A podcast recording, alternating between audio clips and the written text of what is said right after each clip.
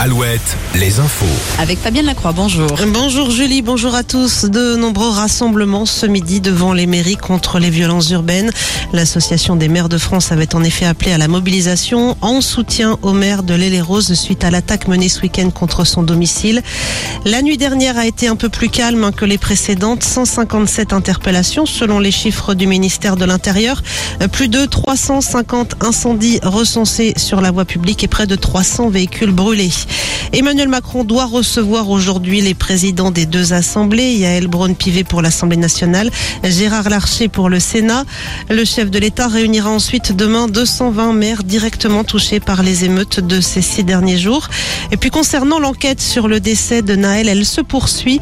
L'un des passagers de la voiture conduite par la victime mardi dernier est actuellement entendu par la police des polices.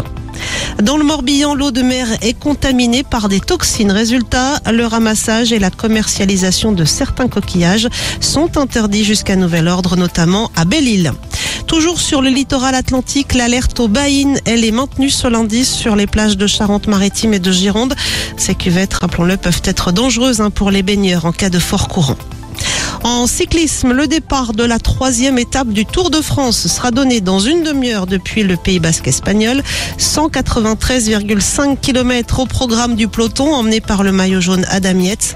L'arrivée sera proclamée aux alentours de 17h30 à Bayonne.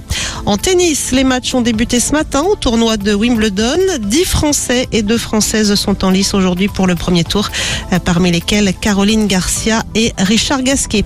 Et puis du côté des sorties, la fête du cinéma qui se poursuit jusqu'à mercredi avec un prix unique de 5 euros la séance. À La Rochelle, le Festival international du film, lui, accueille ce soir la réalisatrice Justine Trier, palme d'or du dernier festival de Cannes. Et puis en Vendée, c'est complet ce soir pour le concert de Gims et d'Adjou à Poupée. Retrouvez la météo sur Alouette avec les volailles de Chaland, volailles des champs. Le retour des éclaircies cet après-midi sur le Grand Ouest, excepté peut-être sur la Touraine et le Poitou, où le ciel va rester chargé avec même quelques gouttes possibles localement.